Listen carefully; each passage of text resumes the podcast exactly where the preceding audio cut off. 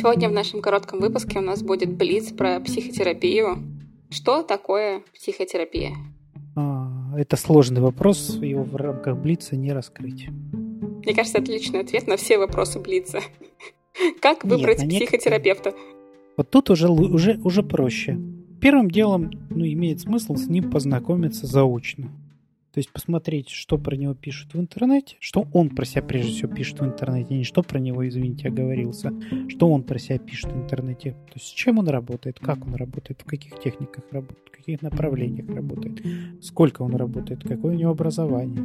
Позвонить ему, или написать, то есть составить некое представление еще о том, как с ним, насколько вам с ним комфортно общаться вот на фазе договоренности и прояснения этого всего. И дальше прийти к нему на первичную консультацию. То есть дип- дипломы должны быть видны на сайте? Или их можно запросить, и тебе их пришлют? Это вопрос, насколько для вас это принципиально. Ну, если принципиально?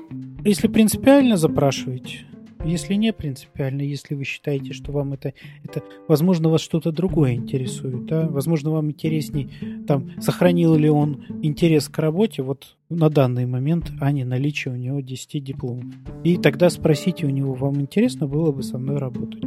Если мне не понравился терапевт после первой встречи, как мне уходить? Надо ли мне заканчивать отношения? Нет, нет, нет.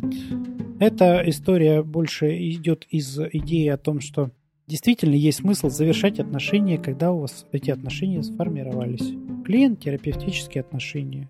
И в этом смысле, чтобы есть весомые причины, почему этот процесс имеет смысл делать ну, не мгновенно, а именно завершить эти отношения. Это, это правда важно. Но если вы еще пришли на первую, на вторую, на третью встречу, этих отношений еще нет. Завершать там нечего. Вам просто не понравился терапевт. Вы имеете право просто не прийти. Ну, предупредите. Ну, то есть, при, ну, как-то, если вы хотите действительно как-то проявить уважение, то предупредите. Да? Либо не договаривайтесь о следующей встрече. Возможно, терапевт будет настаивать на том, что ну, по каким-то ему кажущимся причинам отношения надо завершать, но это скорее вот его какие-то особенности и сложности, похоже, тогда. Я просто слышал про такое, да, ну, такое периодически случалось, что даже после первой встречи почему-то предлагали обязательно придите, нам надо завершить отношения. Ну, с моей точки зрения, ну, клиент не обязан этим заниматься после первой встречи.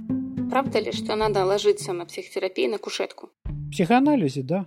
А в гештальте просто можно сесть? В гештальт-подходе а, скорее предпочитают люди сидеть друг напротив друга. Ну, потому что там разные, разные позиции терапевта. То есть, если там в психоанализе аналитик, он действительно ну, находится как бы за и не участвует вот как, как личность в, в, в таком смысле, да, он выполняет некую экспертную позицию и находится там. Для него очень символично как раз находиться где-то вот вне зоны, то гештальт-терапии подразумевается, что все-таки люди контактируют, и терапевт, ну, должен быть видим, слышим, возможно, осязаем, если очень нужно. Могу ли я хотеть к двум разным терапевтам одновременно? Нет. Ну, это коротко, нет. Ну, только на этапе выбора. На этапе выбора, да. Вы можете это делать, ходить, посещать разных терапевтов до момента, пока вы с кем-то из них не договоритесь, потому что вот вы продолжаете дальше, заключаете ну, такой контракт психотерапевтический и продолжаете с ним работу. Что такое психотерапевтический контракт? Это иногда устные, иногда даже письменные договоренности, которые описывают ваши границы в том виде, в каком это подходит вам обоим. Как часто это случается в вашей сессии, сколько это стоит, каковы условия завершения, каковы условия пропусков, с чем вы работаете, сколько это будет длиться, ну и так далее. То есть все, что вы посчитаете необходимым, туда включить. Это может быть как, со стороны терапевта какие-то пункты обозначены, так и со стороны клиента. Что такое психотерапевтическая этика? Ну или этика психотерапевта?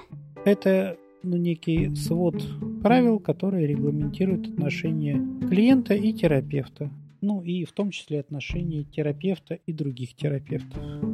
Они могут отличаться в зависимости от того, к какой группе принадлежит тот или иной терапевт, но в целом они имеют ну, какие-то такие достаточно сильные пересечения зачастую.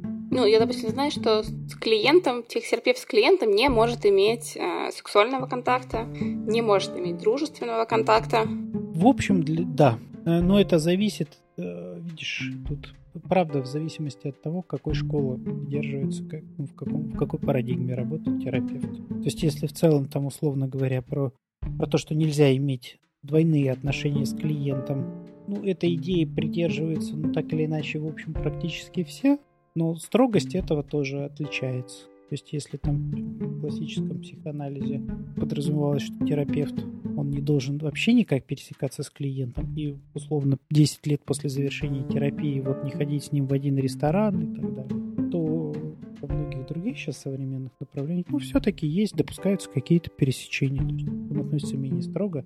Хотя, ну, некоторые вещи, в которые подразумевают некое использование клиента, ну, как то сексуальное использование, ну, они, естественно, тоже запрещаются, это считается неэтичным поведением и будет рассматриваться, ну, так или иначе тем э, органом, который там этической комиссии, например, в случае нарушения жалобы клиента. Психотерапевт не может попросить там раздеться, сделать какую-то э, эротическую фотографию, прислать э, и какой-то сексуальный контакт. Э, нет, ну то есть э, про это может быть, это может обсуждаться, еще что-то, но вот в том виде, в каком ты сейчас это озвучиваешь, это звучит, когда действительно некоторое использование и, в общем, вызывает как минимум ну, такую большую настороженность уже сразу. Это не означает, что если клиент на это жалуется, что это действительно было так. Ну, потому что понятное дело, что иногда клиенты тоже воспринимают то, что происходит, ну, так, как им кажется. А бывает, что клиент может влюбиться в своего психотерапевта? Перенос – это достаточно типичное явление. И в этом смысле, да, терапевту нужно быть особенно аккуратным, потому что вот это явление переноса, оно сопровождает там, эротический перенос. И, соответственно, там, контрперенос – это когда обратное чувство возникает у клиента, у терапевта к клиенту. Как часто надо ходить на терапию? Зависит от того, с чем обратились. Ну, я считаю, что в целом совершенно нормальный режим раз в неделю. Но в случае, если какая-то кризисная ситуация, то это количество посещений может быть увеличено, до, например, до двух или трех. Так как я договариваюсь с клиентами, еще ну, в моем представлении реже, чем раз в две недели ходить тоже м- затруднительно. Это, конечно, выбор клиента, он может так делать, но в целом я его просто ставлю в известность, что тогда изрядную часть сессии мы будем просто заново знакомиться. Стоимость сессии это является инструментом психотерапии? Безусловно. Она имеет смысл, когда она достаточно важна для клиента, чтобы он не мог так легко обесценить полученные результаты. Ну и переносимый подъем него. У нас с тобой время. Ура, мы успели.